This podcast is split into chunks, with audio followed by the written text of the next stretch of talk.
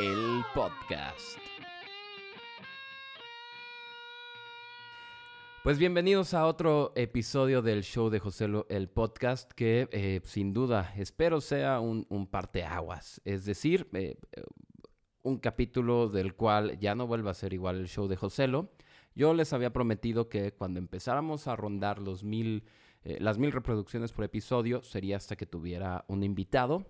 Eh, porque, pues, ¿para qué hacías a alguien darse la vuelta y que nadie lo escuchara y le quitaras de su tiempo? Así que con ustedes, no lo pueden ver, imagínenselo tan sensual como ustedes quieran. Adalberto Montes, bienvenido. Gracias, Joselo. Buenas tardes, noches, depende a qué hora nos estén escuchando. Seguro hay alguien que nos escuche en la madrugada mientras espía a su vecino. Yo creo que sí, Somos un espectáculo hecho para esto, ¿no? Para espiar vecinos. y para más. Adal, me da mucho gusto que estés aquí en esta tarde de julio y me gustaría platicarte acerca de Julio. ¿Ok? O sea, Julio, el que le dio el nombre a, a- a este mes, ¿no? El cantante. Sí. el, el que dijo, yo quiero mi mes, si no, no canto. Ok, ya, ya. Pues fíjate, ay, yo sé que hay mucha gente que se llama Julio y espero que le hayan puesto Julio por algún familiar, por algún tío. Porque la verdad es que si, si tú dices, bueno, a mí me pusieron Julio por, por Julio César, no escuches este capítulo. yo le recomendaría, ponle al anterior, ponle al siguiente. De verdad no estás listo para escuchar la verdadera historia de Julio César. Ajá. Eh, Sí, yo creo que no están preparados para descubrir el porqué de su nombre. ¿Te imaginas que de repente supieras que Adalberto fue una persona así, tan extraña, tan como vamos a escuchar de Julio César? No, me cambió de nombre. Es como que te hubieran puesto Hitler, ¿no? Bueno, Adolfo. Sí, bueno, así me llamaba yo. sí, pero sí, ya después supe quién era y me lo cambié. sí, Sí, mira mi fe anterior, ¿no? sí, sí, sí, todavía está. Aproveché y de una vez me cambié el sexo. Sí, ah, claro. Oye, pues mira, eh, para todos los que se llaman Julio, eh, en este mes vamos a platicar la historia de este genio militar, leyenda en vida, enfermo sexual, asesino, violador, seguramente violador, ¿no? Que no tenga así como que... Porque, ojo, no, no es que pues, estuviera así como que tan penalizada la violación eh, cometida por un gran jefe militar y menos por un dictador, ¿no? Entonces, seguramente fue violador, pero no sabemos. Pero sí fue el único, o al menos el primero, eh, que, que en vida llevó su rostro sobre una moneda. Que también eso es algo interesante, Ah, ¿no? no sabía. Sí, bueno, las águilas y este güey, ¿no? Ok, Y pues vamos a hablar de Julio César, si te parece. claro que sí. Nos tenemos que remontar a este año, a este año eh, 100 antes de Cristo, un 12 de julio, fíjate, nació en julio. Por eso es que el mes donde nació le puso su nombre. Ok, Ya llegaremos a eso. Obvio no le decían antes de Cristo en esa época. claro. Sí, sí, ¿Qué sí. año es el 100 antes de Cristo? ¿De quién? ¿De quién? de un güey que va a venir. Eh, y bueno, y vivió hasta el 44, eh, también antes de Cristo. No le tocó ver los milagros. Vivió 56 años, que era todo un anciano para esa época. Claro. Bueno, y al ritmo que nosotros vamos, creo que también vamos a ser. Estamos repitiendo la historia, ¿no? sí, eh, vamos a ser ancianos a esa época. Fíjate, él fue parte de algo que se llamaba la gens Julia. ¿Qué es la gens Julia? Es una familia, así, o la genética Julia, de, de Julios. Que, bueno, sí estuvieron desde antes de la República, en, la- en el tiempo de la República tardía hasta este Julio César, siempre metidos en la política. Pero, pues, no en los mejores cargos, la verdad. Creo que al que mejor le fue de la familia Julia fue a Julio César. Y pues era como más bien una familia de renombre. No sé, como ahorita un López que a lo mejor no eres el López chido, güey, pero, pero eres López, ¿no? Entonces tienes algo de renombre, pero pues no eres el chido. Eso era más o menos la familia de Julio César. Y este cuate le toca algo interesante. Él, su familia, pues, tenía sus propiedades en una parte que alguna vez fue la parte de moda, que pasa en todas las ciudades, y de repente nace otra nueva parte de moda. ¿No? Ahorita vemos, ponen un nuevo club de golf, una nueva plaza, wow, y allá se van todos los ricos. Ya. Y él se queda en una parte donde, pues, con su familia, que no era tan de lana, sino que fue, donde, pues, ¿quiénes llegan a ocupar las casas grandotas? ¿Quiénes las pueden rentar? O ricos, pero pues los ricos prefieren irse a la nueva zona, o negocios. ¿Y cuál era el negocio que en Roma más dejaba? No lo sé, dímelo.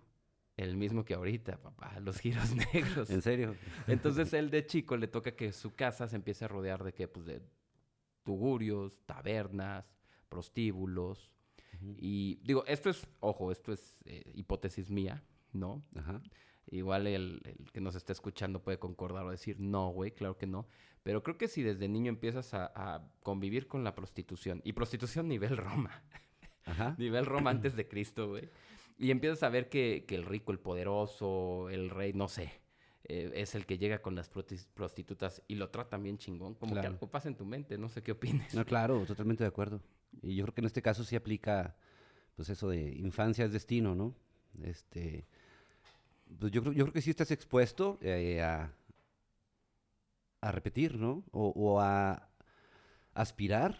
Este, en este caso, no aspirar no, bien. no existe a Colombia todavía. Ah, no, no, yo hablo de aspiraciones. Oye, sí, era puro Este, vino, ¿no? No, pero sí, digo, qué, qué loco estás, eso que estás contando. Este, digo, yo no, no me había adentrado tanto eh, y no y desco- desconocía esta parte, ¿no? De como que esta, esta infancia de, de, de nuestro personaje, ¿no? Claro. Y yo creo que sí te lo marcó de alguna u otra forma todo esto que estás contando. O sea, como que siempre en los héroes vemos así de no sé dónde y de repente ya era chingón. Espérate, ¿y qué hizo desde antes? ¿no? ¿Qué lo marcó y qué lo traumó? Creo que en el caso de Julio César sí fue vivir entre burdeles. Porque de niño te vas a jugar con lo que hay, ¿no? Si explorabas y había un río, explorabas en el río. Pero si explorabas y había burdeles, te asomabas por las ventanas. No, y pues si, si estabas en el burdel, pues jugabas con lo que había. ¿no? Juntaba- yo de niño juntaba para las maquinitas. Sí, este ah, claro, güey ¿no? juntaba el cambio para qué, ¿no? Pues también las monedas se metían en algún lado, ¿no? Pero bueno, mira, él se llamaba en realidad Cayo Julio César o Gallo Julio César, ¿no? Era su nombre completo. Te digo, venía de esta familia patricia. Que ¿Gallo? eran- ajá, Gallo, Ah, pero con Y, que era como más como un callo, ¿no? De Un pie. Gallo, estamos hablando de giros negros. ¿Gallo de cuál? Ajá, con Y, sí, exacto. Ah, un El gallo. de con Y. Fíjate, pues sí tiene algo que ver. Ya. Y estas familias, yo no sabía que los romanos tenían 30 familias que las consideraban fundadoras. Así como con su membresía de socio fundador. Ya. Y, y sí, güey, o sea, también de hecho hay historiadores serios que tienen los romanos, como un Estipto Livio que aseguraba que la familia de Julio César eh, vio la ascensión al cielo de Rómulo, güey. O sea, sí tenían cosas así muy cabronas. Entonces también era un tema así como de sí respeto a estas familias, aunque no sean nadie y no tengan lana, ¿no? Claro. Él era de esa familia, entonces siempre aspiró a, a- a- a recuperar lo que su familia fue, ¿no? A los 16 años se mete a la política, lo mete un tío, pero como sacerdote de Júpiter. Así fue su cargo, era algo como político y religioso. Así, tú vas a ser el sacerdote de, Julio, de, de Júpiter. Ya. ¿Y qué haces? Les cuentas la historia de Hércules, la canción, no, no sé. y cobras las limosnas para la pitonisa o la síbila, ¿no? Que hubiera ahí la diosa, digo, la adivina que tuvieran en su templo de Júpiter. Ya. Él entonces no tiene una previa carrera militar dentro de Ah, la política. Ahí te va. Entró primero de sacerdote. Hizo todo. Todo, ahí te va. Empieza primero de sacerdote con un puesto político que le consigue su tío. Su tío fue Cayo Mario. Cayo Mario fue así otro... cabrón, que de seguro si alguien sabe historia de Roma y nos escucha, está diciendo, más respeto para Cayo Mario. Eh, no sabes de Cayo Mario, va. No, fue un güey que conquistó cuanta madre. O sea, Dinamarca, todos los del euro, los conquistó ese cabrón. Ahí te va. Dinamarca, Portugal, Francia, norte de Italia, Austria, Hungría. Ah, bueno, ahí también era Austria-Hungría porque estaba junto. Sí, sí, sí, todavía. Eh, parte de Alemania y pues todo lo demás por allá. Él es el que le da ese puesto. O sea, ¿te acuerdas que se vendían, pero no se los vendías a todos? Necesitaba ser ciudadano romano y demás. Él le consigue ese puesto. Y creo que también le ayudó a conseguir a su primera esposa a los 16 años, con quien tiene... Era normal, ¿no? A los Ujú. 16. O sea, este, ahorita que vas a Los Ángeles Azules con la de 17 años los querían cancelar. Ay, Sí. sí, güey, no mames. Hold my beer. sí, huevo. Aquí es my, my wine glass, ¿no? De, de con fritada de plomo para volverse todos locos. Exacto.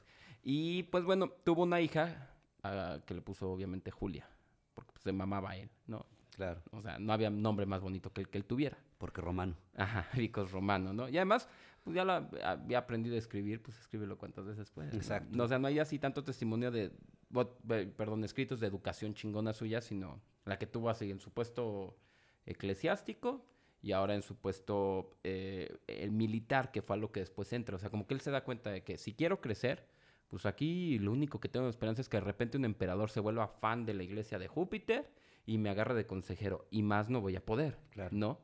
Y, pues bueno, y entonces se mete al ejército y le empieza a ir bien. La verdad es que eh, sí salió bueno para los chingazos o para la estrategia militar en su época.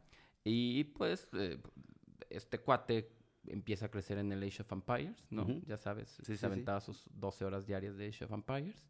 Se supone que en esa época el güey estaba aparte muy mame y fornido, pues era toda su juventud. Y en cierta ocasión, ya que había subido de rango militar, lo mandan en una expedición a negociar con el rey de Turquía, eh, a negociar barcos y pues eh, préstamos y paso, sobre todo puerto para una guerra, eh, que los romanos tenían permitían varios reyes, ¿no? Dentro de sus dominios, ¿no? este, y el caso es que pues llega con el rey de Turquía, el grupo a negociar, se sigue la negociación de la comida a la cena, de la cena se pasa a la cama, y de la cama pues, se cenan otra vez, ¿no? Julio César y el rey de Turquía. Y se, se sale el rumor, o sea, ese fue así el primer episodio de las locuras del emperador, bueno, ya no había emperador, ¿verdad? Las locuras de Julio fue con un rey de Turquía. Okay. Obviamente en esa época pues no estaba así como que tan mal visto, ¿no? O sea, pasaba, pero no era algo como que te marcara. No sé, es como en el norte ser alcohólico, ¿no? Tomar cerveza diario. Ajá. O sea, como que sabes, ay, este güey tomaba. A lo mejor en 100 años van a decir, güey, estos güeyes, y este güey también tomaba, y este otro güey también tomaba. Pero no era algo así como que, que marcara a la gente. Y, así fue. Ese fue el primer episodio sexual conocido así raro de. Bueno, tuvo una hija primero, ¿no? Pero así como que. Que la gente como que se sacó de onda. Pero él dejó crecer así su, su el mito más bien, ¿no? Dijiste, dejó crecer su... ¿De qué estamos hablando? Y decía, el rey no se quejó con el turco Mohamed. Con el turco. ¿Te imaginas un amante al Mohamed? No, bueno. Pero ahí te va, es que lo deja crecer porque dice, güey, este rumor, uno, nadie tiene evidencia, es un rumor que también era muy común el rumor, y pues yo creo que era más común el rumor que la homosexualidad. Y el cuate también dice, aquí también es mensaje de que yo ya me codeo con la realeza. Entonces eso le daba como otro estatus. ¿Sí me explico? digo, era una época donde X la violencia, X el asesinato, X la sexualidad, todavía no entraba la moral que nosotros tenemos, ¿no? O sea, las cosas se juzgan en su, en su tiempo, ¿no? Y pues bueno, después eh, lo que sí hace él es que para nivelar, por así las aguas, empieza a ligarse mujeres enfermizamente, o sea, pero mujeres que, que se fuera a enterar la gente del chisme, que son hijas de gente interesante, vaya, este, no sé, de ricos, de poderosos, del ejército, de esposas también, ¿no? O sea, empieza a meterse con todas para que se haga el rumor. que, que, pues bueno, no sé, ya lo hubieran cancelado hoy en día, ¿va? Pero... Claro. Pero bueno, así que desde entonces se instauró el mes de que en julio te puedes ligar. A... No, y eh, pues bueno, había entonces un, No era emperador, porque ya no era... Ya están en la época de la República, pero el que estaba mandando como el cónsul más importante... Eh, no, perdón, que era el del Senado, según yo, más importante era un cuate que se llamaba Sila. Era de Silao, ¿no? Y... Y este cuate empieza a agarrar una enemistad con Julio César y con varias personas. Le estalla una guerra civil. Les encantaban las guerras civiles, ¿no? Sí, no, por todo. Ajá, por todas. Perdimos 2-1. guerra civil, se acabó el vino. Guerra civil. Y entre la gente que quiere matar, mete a Julio César, ¿no? Pues por sus famas, porque sonaba, porque toda gente que pues le pareciera así como que empezaba a sonar entre el público, o sea, entre el pueblo. Entre el pueblo. Él decía, güey, me estorba, lo quiero, lo quiero aplastar, ¿no? A la lista. Ajá, entraba a su lista, ¿no? Este, y pues él tiene que huir de, la parte de Roma y de cerca, de cerca de, Roma, que era donde realmente, o sea, un rey romano, un emperador romano o el que presidía el Senado, pues realmente era falso que gobernaba todo Roma. No, es como el presidente que nomás está la Ciudad de México, el Estado de México y Puebla. sí, Puebla. Sí, sí, sí. Fuera del, socavón para acá, que aquí ya lo pela. Exacto. Es el límite. sí. Como que el socavón se traga el poder presidencial. Ajá. No nada más perros. no nada más perros. ¿El último se murió? No. No, ya no supe. El tercero. ¿Presidente o perros? ¿De qué estamos hablando? Presidente poblano. Ajá. Oye, y el caso es que ya después regresa, ya que se muere Sila, y habían dos güeyes que eran los más, los cónsules más fregones o más, eh, eh, con más fuerza, ¿no? O, o más influencia, los cónsules influencers de, de Roma. Claro, con más viewers. Ajá, con más viewers y más likes por publicación. Ajá. Hashtag, ahora yo quiero mandar. Ya, Eran eh, Craso y Pompeyo. ok. Y, y Pompeo. Pompeyo comunica. Ajá, Pompeyo como... y Grupo Craso. Perdón. Y estos güeyes le dicen, "Va- eh, oigan, échenme mano, échenme la mano con mi campaña política y todo. Eran los que a veces le prestaban para sus campañas políticas militares, ¿no? Ya que estaba ahí de conquistador y le dicen, no, mira, nosotros ya tenemos influencia en el Senado, necesitamos influencia militar y crean el primer triunvirato de Roma. O sea, que eran tres güeyes y mandaban. Y este güey dice, a mí lo que sea de tres me encanta. Ah, claro. es más, de seguro fue esa idea, ¿no? Lo que, ah, sí, sí, sí. el que ya tenía Sí, sí, sí. ahí... Él les dijo, ¿no? El futuro está en los tríos.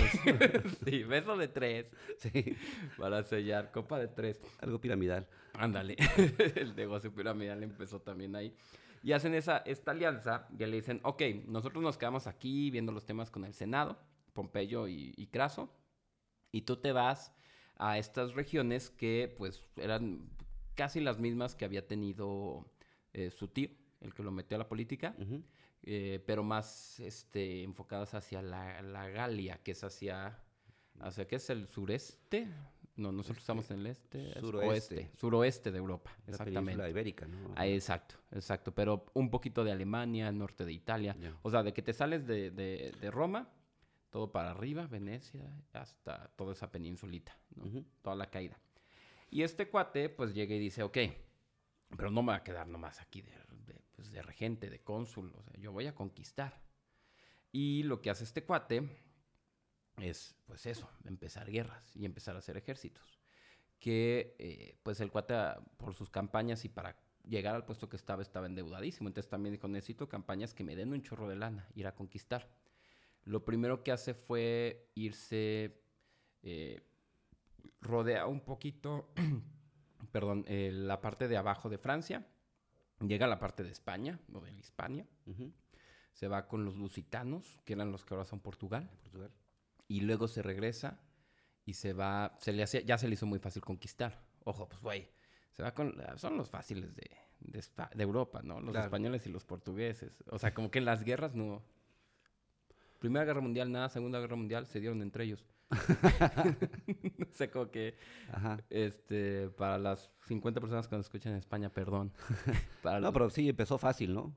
O sea, arrancó, digo, sus campañas militares, digamos, pues, no, no fueron muy complicadas, que digamos, ¿no? Ah, no, al principio no, jugó en Easy. Ajá. ¿Sabes cuál fue su primera bronca?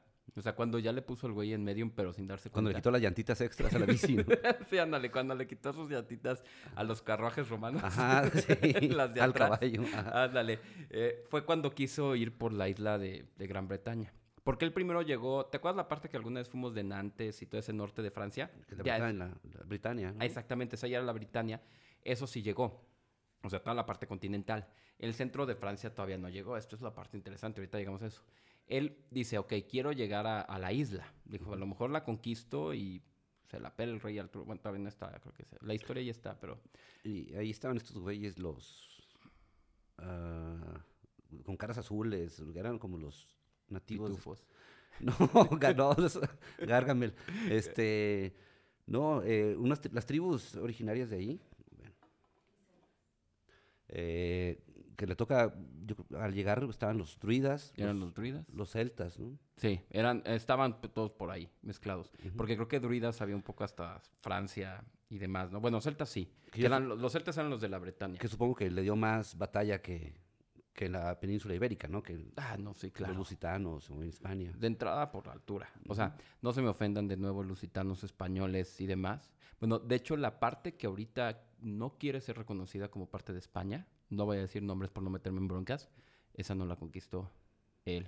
Ahí topó, ¿no? Ajá, o sea, sí fue, sí peleaba mejor y medía más de unos 60.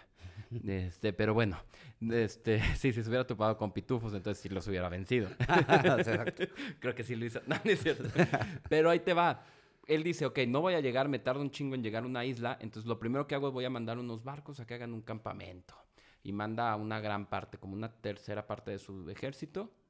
Entonces llegamos a la isla, pensando que llegar a una isla era como llegar a una isla italiana. Y pues no, güey, ellos no sabían que allá llueve todo el día, bueno, todos los días.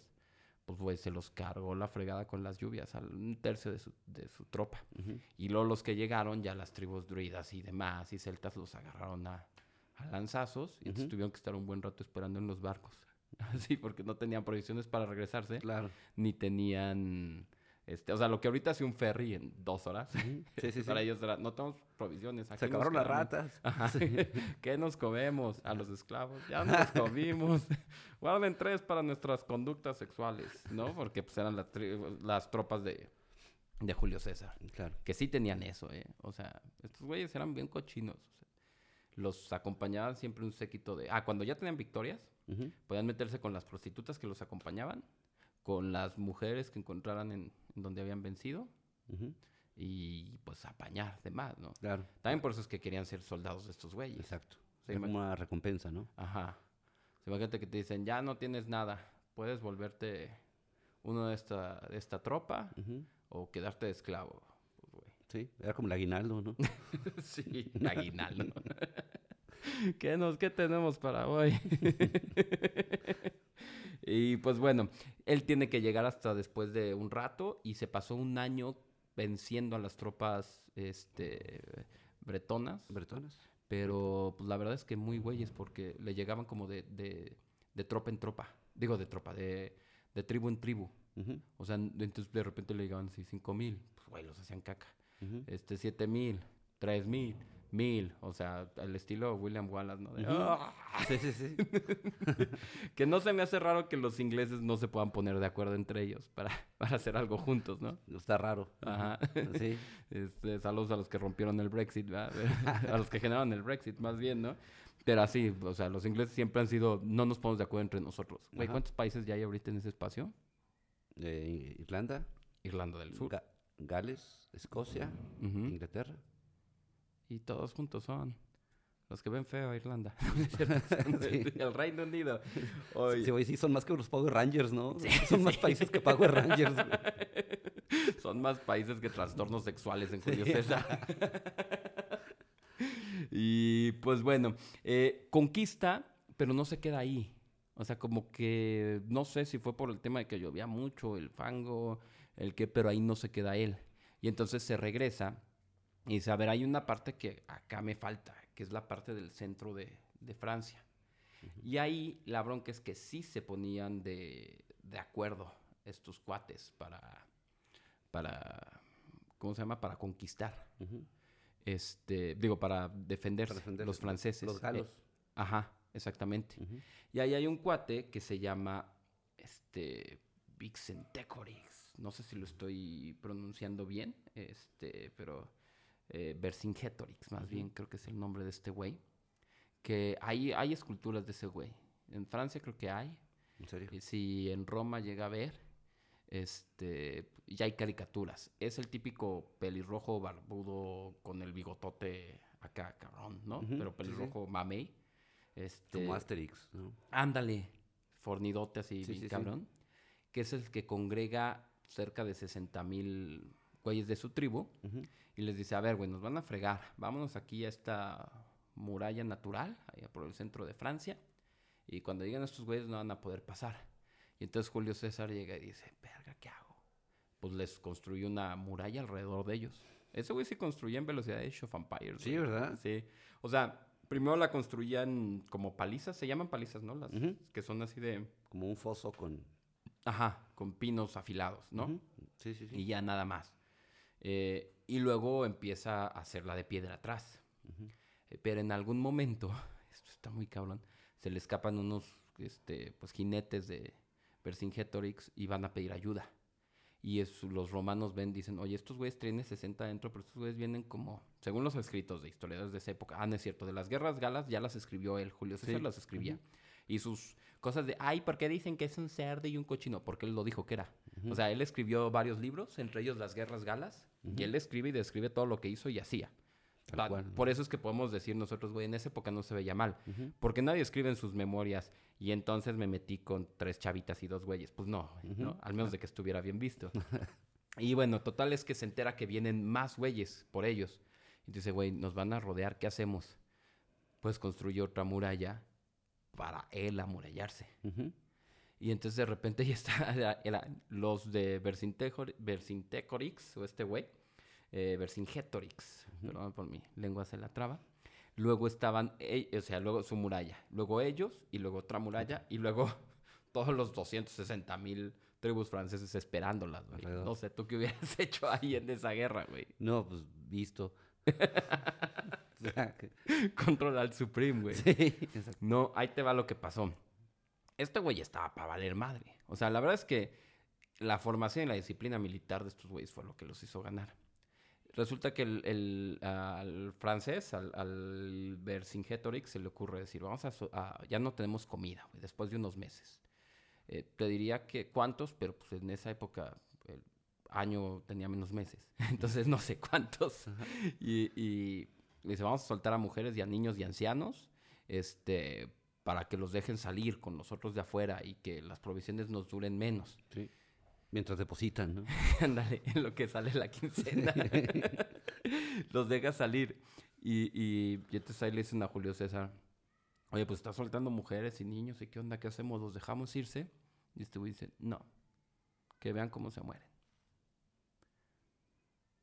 Cabrón. Son- Dicen que pudo haber sido fácil 20, 30 mil mujeres y niños y ancianos que, que hizo que los de las otras tropas vean cómo se les moría sin poder hacer nada a su esposa, a sus hijos, su papá, su mamá. Sí fue, creo, de las más numerosas, ¿no? Esa, Yo creo que sea, en sí. cuanto a bajas por el lado galo, ¿no? Sí. O sea, Y aparte el, el tema del miedo que hacía este Claro. güey, ¿no? ujú. Total, este güey, los soldados de este franceses, pues güey, se desesperan y salen a los madrazos. Y este güey ahí es donde, donde se los friega. O sea, este güey también era bueno en el ingenio militar. Tenía obviamente varios de sus soldados este, fregones, ¿no? De sus sicarios. De ahí Claro. sale la palabra sicario. Y aparte tenía ingenio militar chingón. Este güey inventó unas flechas que eran como que balas con alguna resina con fuego. Que han encontrado las flechas que tienen así como, como lo que ahorita ponen en las casas, como en las rejas, ¿te acuerdas de adorno? Sí, sí, sí. Que viene el tubo y, y se abre como que en cuatro y luego se vuelve a cerrar. En la reja, ¿cómo Sí, se llama sí. eso? Eh, no, no sé, no sé el nombre, pero sí, esas flechas que dices... de eh, porque hab- había unas flechas anteriores, ¿no? Que, que podías sacar de la herida, digamos, y tapar y hacer ahí como un torniquete o algo y seguir un poco en batalla. Este, no sé si sea a lo que te refieres, este, pero yo sé de unas flechas que tenían como picos hacia afuera, entonces al querer sacarla Ah, tu alias madre. te desgarraba aún más, ¿no? Entonces No, creo que creo que sí esa Mira, punta esa de flecha, sí yo, es yo no sé si ese es de él. cesariana. Ajá, pero sí es de alguno de estos güeyes, porque inventaron todo. Pero sé que este cuate inventó esta que tenía ese hueco y que adentro le ponían la brea para que cayera incendiando cosas, para incendiar campamentos y demás. Y tenían unas lanzas bien interesantes que el peso estaba no en la punta, sino en la parte de en medio de la lanza. Claro. Entonces esta no estaba hecha para matar, estaba hecho para que antes de que llegaran los soldados, los lanceros les aventaban esas, se incrustaban en los escudos y entonces el escudo les pesaba un chingo, porque el peso estaba del otro lado de la lanza, o sea, no, no en lo que se clavó del escudo, no estaban hechas para matar. Entonces, ¿qué pasaba? Bajabas tu escudo Claro.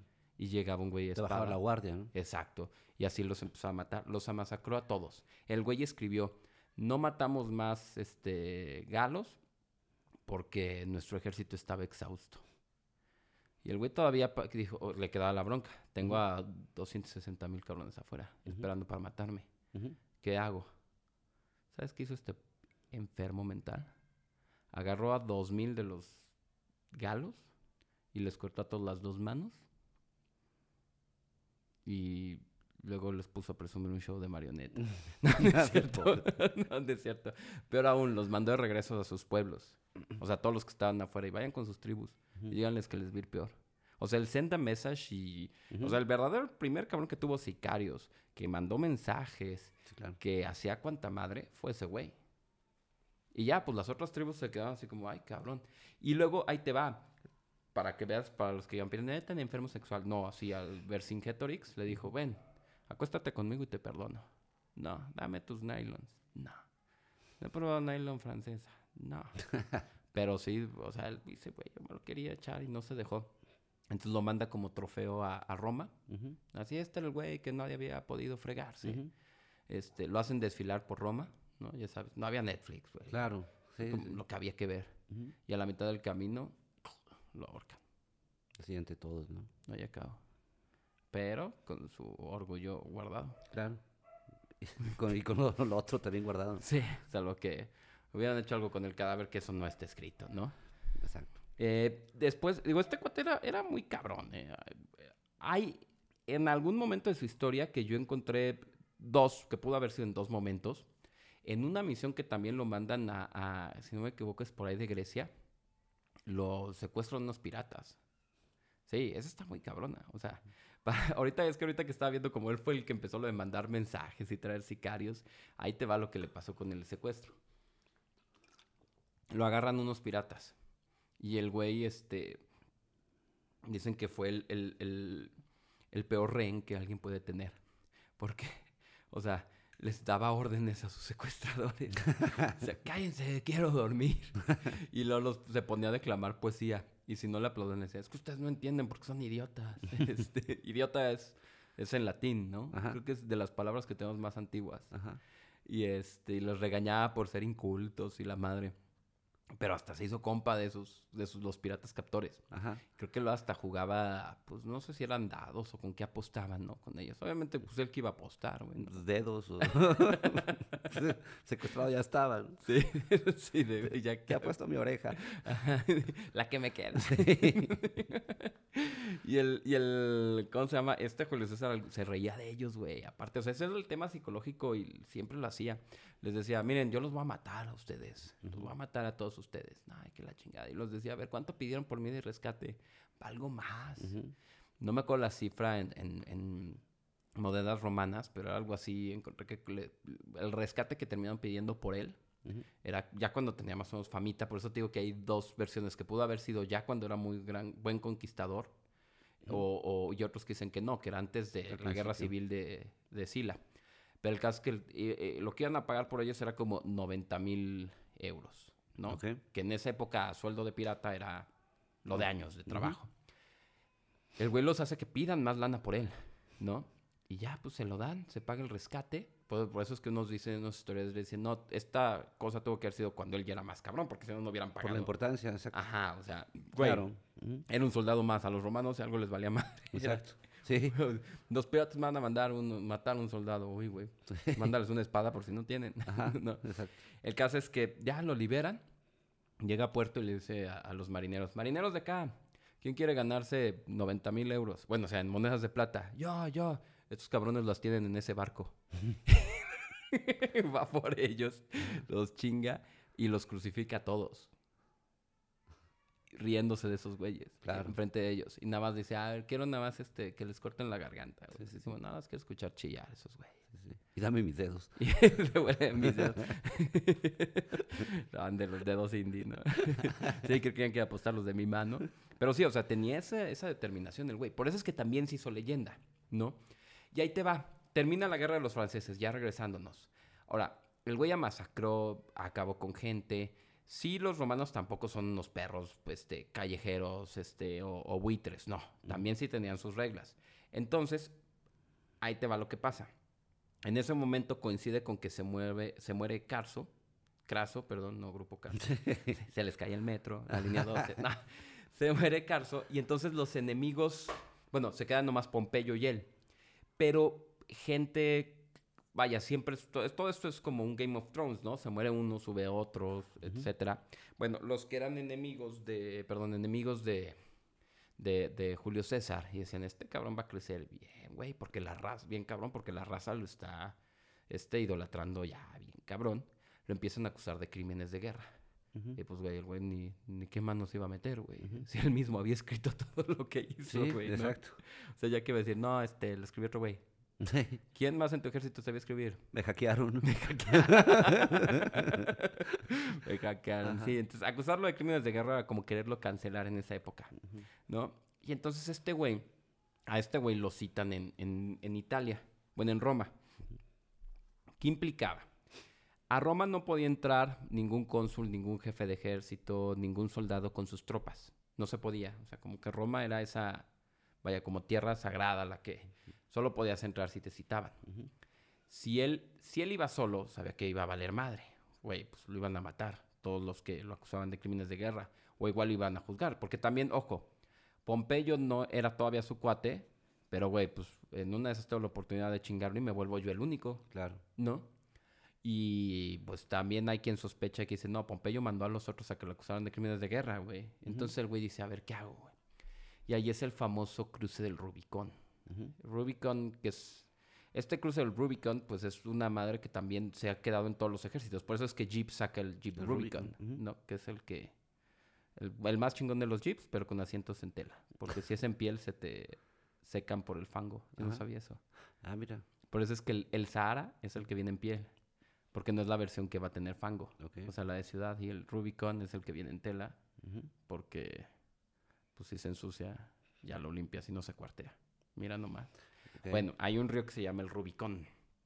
Y, y el güey se queda con sus tropas allá afuera y pensando, ¿no? Así, a ver, ¿qué hago? Si cruzo con tropas, estoy declarando una guerra. Y se van a venir las tropas de Pompeyo y las eh, tropas del Senado y las tropas de todos contra mí. Si, si no cruzo y cruzo, si me quedo aquí afuera, van a mandar por mí y es lo mismo. Si paso solo, me van a matar. Y de repente ve que sus soldados, que estaban acostumbrados a cuando están en descanso en Victoria irse con las prostitutas y las mujeres, los ve del otro lado del río con las prostitutas. y el güey es cuando dice la famosa frase, la suerte está echada. Ah, ya. Pero sí, o sea, echada sobre una... No, no pues, o sea, ya había cruzado su tropa. O sea, fue como que, bueno, ¿qué haré? ¿Qué haré? Ah, ya lo hice. ¿No? Sí, sí, sí. Entonces el güey dice, pues ni modo, pónganse sus pantalones y vamos para Roma, ¿no? Ya cruzaron el Rubicón, pues déjame cruzo yo también, ¿no? Ujú. Y ahí, pues el güey dice, a ver, ¿qué onda? Yo necesito estos crímenes, no, que sí. Empieza un desmadre y, pues, se entera o empieza a sospechar de, de, de, de Pompeyo, ¿no? Ya. Eh, a ver, y entonces empieza ahí ya la bronca contra, contra Pompeyo. Y, este, y Pompeyo huye. Y este güey, en lugar de quedarse a gobernar Roma, se va a perseguirlo, ¿no? Porque este güey decía, si quieres algo bien hecho, lo tienes que hacer tú. Claro. Entonces se va a perseguirlo por todos lados. Y, güey, ahí el cabrón ya tenía cuarenta y tantos años, casi cincuenta, ¿no? Eh, o sea, ya era un viejo y como quiera seguía en los, en los chingazos, ¿no? El Ujú. Pompeyo dice que, güey, yo me quería morir tranquilo, güey. Claro. Y esto lo persigue por todos lados, pero a la vez empieza a tener guerras en, toda, en todo el territorio de Roma. O sea, se le, los españoles que estaban enojados por lo que dijimos de ellos hace poquito, pues hacen su guerra civil, ¿no? Pues, Bueno, todos los, los aliados de Pompeyo empiezan a hacerle, a detonarle guerras para que este güey tuviera que mandar tropas para allá. Y el güey los empieza a, a ¿cómo se llama? A, a mandar a dispersar sus tropas. Y en eso se le ocurre algo bien cabrón. Este está, ¿qué te dices, güey? Genio, güey. En Egipto hay una guerra civil. ¿Entre quién? Entre Ptolomeo y Cleopatra, los dos hermanos. Que era como Cleopatra 6 y Ptolomeo 3. No sé cuántos Cleopatras y Ptolomeos hubo. Hubo un chingo, ¿no? Sí, sí, sí. Pero creo que en la memoria todos tenemos una imagen de Cleopatra la chida, que era la de Julio César, mezclada con todo lo que hicieron todas las Cleopatras, Claro. ¿no? Es como si a ti te atribuyeran todo lo que todos los Adalbertos han hecho. Exacto. Sí. No, no lo hagan, por favor. sí, no, no la hagan.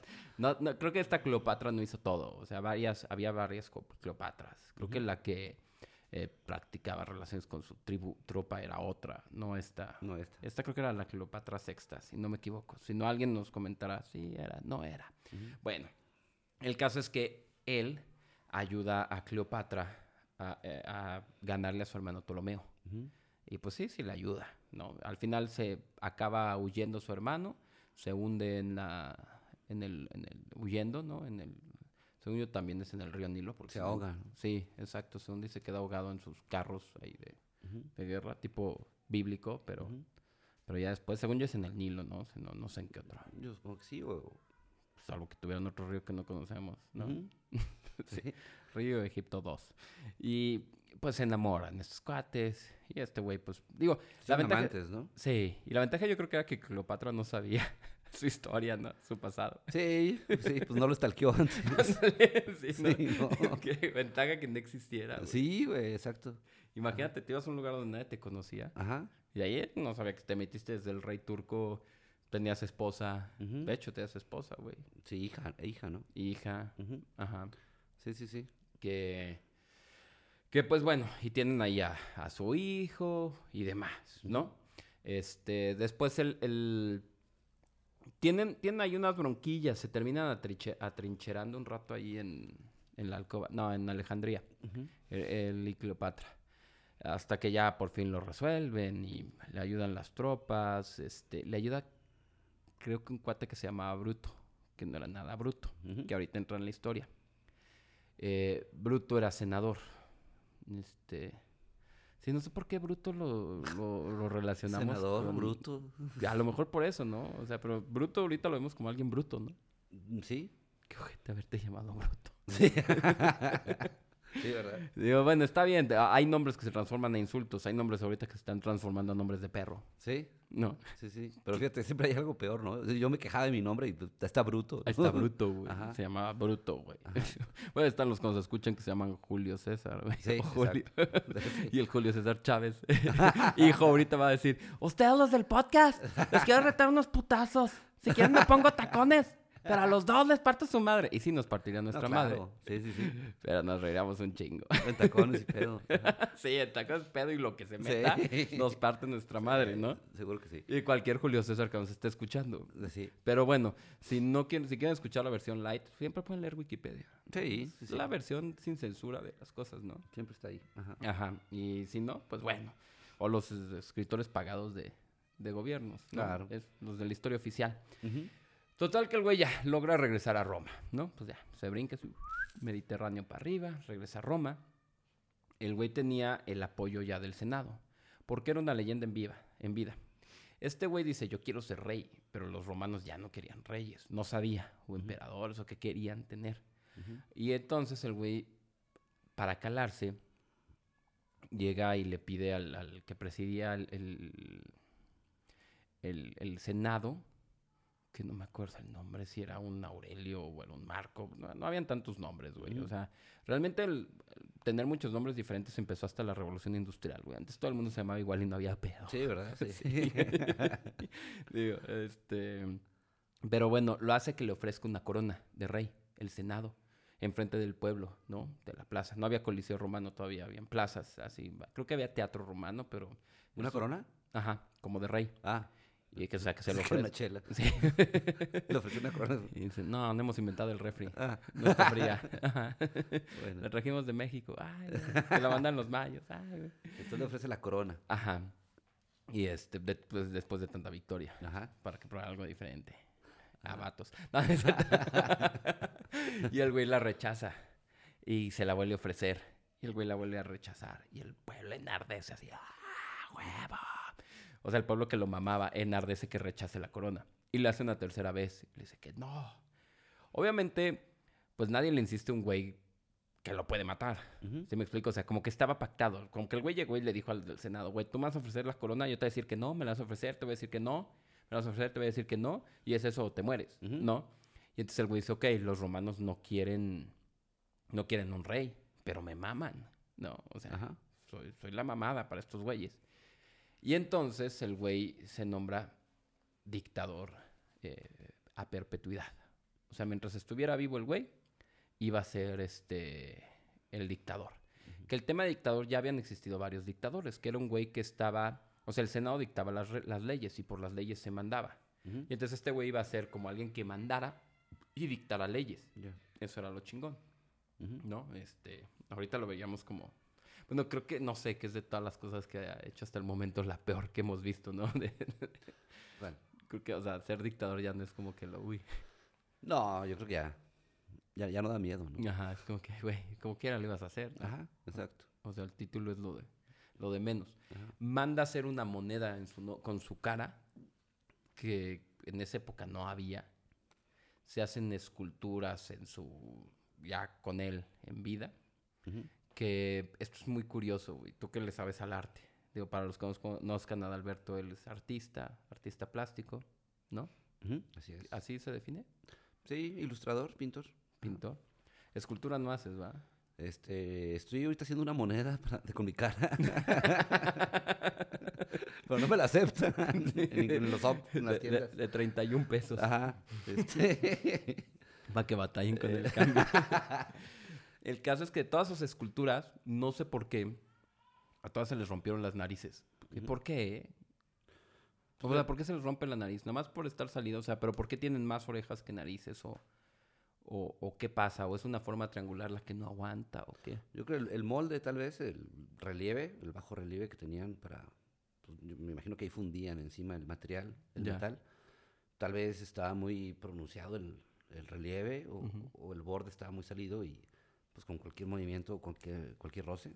Yo o dos mil años. lo tumbaba. o- ajá, exacto. Más bien par- partamos de ahí, ¿no? Ajá. Porque, oye, yo, es- yo había Y, visto... no- y no te lo aceptan en la tiendita. "Ah, No trae nariz. Esta trae nariz. Así, esta trae nariz, este güey no tiene. Ponle Durex.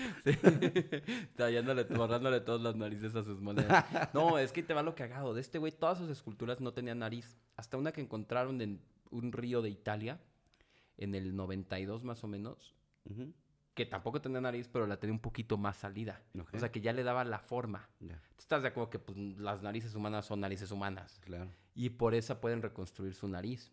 Y el güey, pues, tú lo ves y pues no es que estuviera tan feo para la época.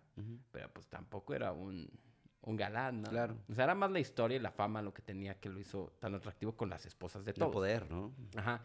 Y yo todavía de dictador se empieza a meter con más gente. Ujú, ¿Te acuerdas de este bruto que mencionamos? Claro. ¿Cómo olvidar al bruto? Se cogió a su jefa. No. Sí, güey. O sea, creo que todas las cosas que hizo, ser dictador, matar a 60 vinas, meterse con la jefa de su compa, Sí, no. le imperdonable, güey, Ajá, ¿no? claro. Eh, y pues con las hijas y esposas de muchos otros también se metía. O sea, sí era un enfermo. Pero fíjate que estaba leyendo de, de- de patologías y no es como un Calígula. O sea, Calígula era un violador loco. Este güey, su, su tema de- del sexo era por demostrar poder. Claro. ¿Me explico? O sea, Sí, sí, sí. pero sí era un loco en el sentido de que, güey, a ver, mató más que Hitler en promedio para su época. O sea, mató la mitad de la población de la región este, gala que le dieron. No, este güey es como si hubiera matado, no sé, con un país en la época de, de Hitler, de mitad del siglo XIX, es como si hubiera matado unos 20 millones. O sea, medio país de esa época. Este güey, Hitler mató seis. No estoy justificando a Hitler, nada, estoy diciendo que hay gente peor. Y yo creo que es más como un Genghis Khan, ¿no? ¿Te acuerdas que ese güey también se metió con también, todas? ajá. O sea, supone sí, sí. que uno de cada 200 en el mundo es descendiente de Genghis Khan. ¿De quién? de Genghis Khan. Ah, mi tío. Ahí los de Arteaga son de... los de Arteaga, los de Silao, los de... eh, ¿Cuál es el- este municipio bien punk del Estado de México? Ah, pues ¿Bolivia? Bolivia. y Ecatepec, No sé. ajá. Son hijos todos de, de- descendientes ¿no? de Genghis De. Genghis Ahí le sale lo punk, ¿no? Sí, sí, A la raza. Este, el caso es que ya después el güey que era dictador y, y demás empieza a... Pues, no, yo creo que era la costumbre de la época, matarse entre ellos. Y otro era el tema de, de que ya había tocado callos. El güey que se llama Callo, Sí. tocó callos. y el caso es que ya organiza Bruto un, un- cómo matarlo.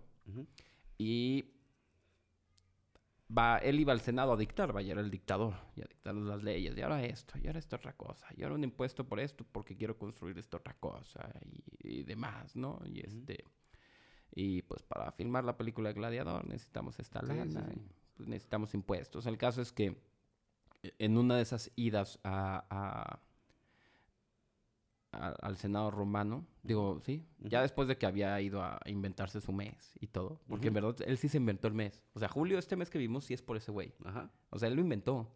¿De verdad? Él quería un mes, o sea, él movió todo el calendario y lo acomodó para tener su mes. Ok. O sea, el mes en el que nació. Sí, porque antes el calendario marcaba, o sea, había, estaban los meses que ya tenían y habían unas fiestas. Creo que sí unas eran las, las Saturninas o estas que, que eran así como que de repente, este, unos, unos días de fiesta, no sé, como 15 días. Y habían otras fiestas que eran como siete y otras que eran así como las junta todas esas y, y ahora los recorremos y este es mi mes. ¿no? Se pone a ver así en los nudillos, va enero, febrero, marzo, abril, mayo, junio, julio. Julio voy a tener 31 días aparte, Aparte, ¿no? ¿no? Con los nudillos. Sí, sí, sí. Este. y luego los entierran golpeando. Ajá. No, no es cierto. Y bueno, y en una de esas le hacen una encerrona, ¿no? Cierran el Senado, sacan sus puñales, vaya, de espadas, ¿no? Ah. Sí. Ay, sí, ya hacen la fiesta. Sí, La fiesta juliana. ¡Uy, ¡Viva Julio! El me- No, no es cierto, era junio. No, y pues lo empiezan a apuñalar. Yo creo que eran eh, fácil 20 senadores. No eran todo el Senado, porque ahí te va. Lo, lo empiezan a apuñalar. Ahí te va lo que tú me preguntaste ahorita, ¿no? Que si, si era cierto esto de, de que frente a una escultura de Pompeyo, Sí, ¿no? Que es como eh, lo irónico de todo. ¿no? Ajá, que los historiadores de la época, según yo se llaman, es que hay varios historiadores eh, romanos de esa época y del año 100 después de Cristo. Pero es que sabemos que todos esos personajes, o sea, nos consta que existieron. O sea, de... Da registro de todo. Sí, de ahí hasta como el 200, y bueno, ya luego la historia antigua y demás. Yo creo que como el 200 antes de Cristo a el mismo Cristo y toda la época, o sea, ya hay datos de historiadores más serios, ¿no? Claro, Porque sí. no eran no eran poetas que escribían sobre raza. ¿no? No era sí, sí. digo, todavía el 4000 pues escribía, güey, no sabemos de la Odisea si si el mismo Homero existió o no, güey. Exacto. O sea, no, sabemos si Sócrates existió o lo inventó Platón. Así tampoco Sí, sí, estamos sí. seguros. Pero yo creo que de esa época para acá, algunos me dirán, no, hombre, güey, desde el siglo V antes de Cristo. Bueno, ok. Pero sí, na- sí narran que estaba esa escultura de Pompeyo todavía en el Senado Ujú. y es a los pies de Pompeyo donde lo matan. Cuando, cuando cae, ¿no? Ajá. Y lo agarra Bruto. No, como dice, mírame, puto. Mírame, güey. Volteame a ver, cabrón. y, le dice, y le dice la famosa frase de así siempre a los dictadores. Que es como la condena que lanza la democracia al, al dictador. Ajá, O sea, mueran siempre los dictadores. claro. Eso es lo que... Como, sí, pues esa condena que hace Bruto que... Sí, sí, sí. Pues a la fecha no ha habido dictador que le vaya bien. No, No, dime uno. hasta ahorita no. No, ¿verdad? O sea, y que quede No. bien visto y que... No, no, no. Sí, pues es, es como el fin cantado, ¿no? Así es. Después de eso, bueno, ya los, la otra parte del Senado se, se pelea con la parte del Senado que mató a, a Julio César, ¿no? Y hace toda, toda una bronca, otra guerra civil, que sería otro capítulo. ¿Qué te pareció esta historia de, de, de Julio César? De, de nuestro mes. Ajá. Este, pues muchas cosas que no, que no sabía. eh, y eh, muchas cosas que pues sí ya eh, está, está ahí como en el, el imaginario, ¿no? Ya sabe, ya se, se escucha, has escuchado durante mucho tiempo, este, pues estos que no sabemos si sean rumores o, o- Ujú. o- o sobre la, la forma de, de- de- de actuar de este personaje, ¿no? De Julio César. Este, y que sí te cambia, no, no sé, yo la, la primera impresión que tienes como con los libros de historia, que es Julio César, ¿no? Un emperador, este, romano, ¿no? Que de, de esta gran civilización, pues eh, lo- tu primer como reacción, o bueno, mi primera reacción era como de alguien como heroico, ¿no? Admirable, ¿no? Alguien admirable, Ajá. exacto. Bueno, exacto. La historia alguien oficial digno nos de enseña a admirar- estatuas Ajá. en Roma. Y admirar gente así, güey. Ajá, claro, sí, sí, sí. Este, pero está este otro lado de la historia siempre, ¿no? Y, y en todos los El lado casos. de atrás. de Ah, Julio claro. Sí, o del turco, ¿no? siempre está al lado atrás del turco. Este, que te va, pues, es ese lado oscuro. Ya, ya, quiero, ya, no, ya no quiero hacer referencias a eso, pero bueno. Pues sí, este lado oscuro, ¿no? Que, que te digo, yo, Julio César, eh, de niño escuchabas esa frase o la leías en los libros. Y al estar en los libros de historia, yo como niño pensaba que eran, como dices tú, gentes admirables, ¿no? Personas que dejaron cosas buenas, este, y ya, ya empiezas a, a rascarle, no al turco, sino a rascarle a la historia y, y, pues te das cuenta de todas estas cosas, ¿no? Todas estas chingaderas que, que, que él mismo escribió, ¿no? O sea, Ajá, o sea, ajá. no, no se necesitó un historiador. Sí. O sea, él mismo en su blog puso Sí. eso, ¿no? Un historiador que dijo, confirmo, Ajá, exacto, ¿no? Este, por dos. por dos. Y, y te das cuenta de eso y, y, y pues sí, ya como que ves la el nombre Julio César ya con, con otra lectura, ¿no? Sí. Y a mí lo que me sorprende es que, o sea, sabiendo esas cosas, siempre va a haber un pueblo que apoye a esa gente. Claro, Es lo que está cabrón, ¿no? claro, claro, sí, sí, sí. O sea, que el pueblo necesita héroes, ¿no? Y sin, si el héroe es malo, lo va a agarrar de héroe, pero siempre necesita un héroe, ¿no? Sí, sí, sí, sí. Pues sí, está muy cabrón. Pues Adal, espero te haya gustado esta historia de Julio. Sí. Espero que cuando tengas hijos no les pongas Julio. O al menos no Julio César. No, pues ya, ahorita llego a cambiarle el nombre. este, digo, yo alguna vez fui Hitler, ¿no? Hitler Este, Adalberto. No, pero Hitler de Jesús. pero no, muchas gracias por la invitación. Eh, la verdad es que quien, quien no nos conozca, pues sabe que, digo, quien nos conoce sabe que normalmente que nos- cuando nos vemos hacemos esto, ¿no? Ajá. Este, platicar y, Hablar de reyes turcos. sí, del lado oscuro del turco. Ajá. Eh, no, pues eh, yo encantado de, de haber estado aquí. Gracias por la invitación. Y, y como te decía ahorita, pues es normalmente lo que hacemos, ¿no? Platicar y, dar nuestro, nu- nu- nuestra vista, ¿no? De, de eventos históricos o otros no tan históricos. Ujú. Y este y si le puedes agregar ahí algo de, de- de humor, pues que chingón, ¿no? Claro, siempre pasa esto. Eso es lo que hacen los hombres cuando se quedan solos, ¿no? Así, las mujeres quién sabe qué piensan, ¿no? Sí, exacto. Ajá, que- Se- seguro está con otra. Están hablando de... Güey, se cogió un turco. no. Adal, muchísimas gracias. No, hombre, al contrario. Nos vemos y gracias a todos por, por escucharnos, ahí enviarnos sus comentarios, eh, nos pueden ayudar con, con compartidas y demás. Y pues ya saben que nosotros aquí no cobramos más que monedas romanas con el rostro de Julio César. Si con no- nariz. Con, con nariz, sí, para recordar cómo era su nariz. Eh, pues hay gente que se le cae como a... Carmen Campuzano. Sí. ¿no? Me acordé. Salió la moneda. Ah, sí, sí, la estatua romana, Campuzano. De hecho se llamaba Campusantus. Ajá, exacto. Y era- Exacto, romanamente. Y era romanamente. Y pues muchas gracias, nos ayudan mucho con sus compartidas, comentarios y demás.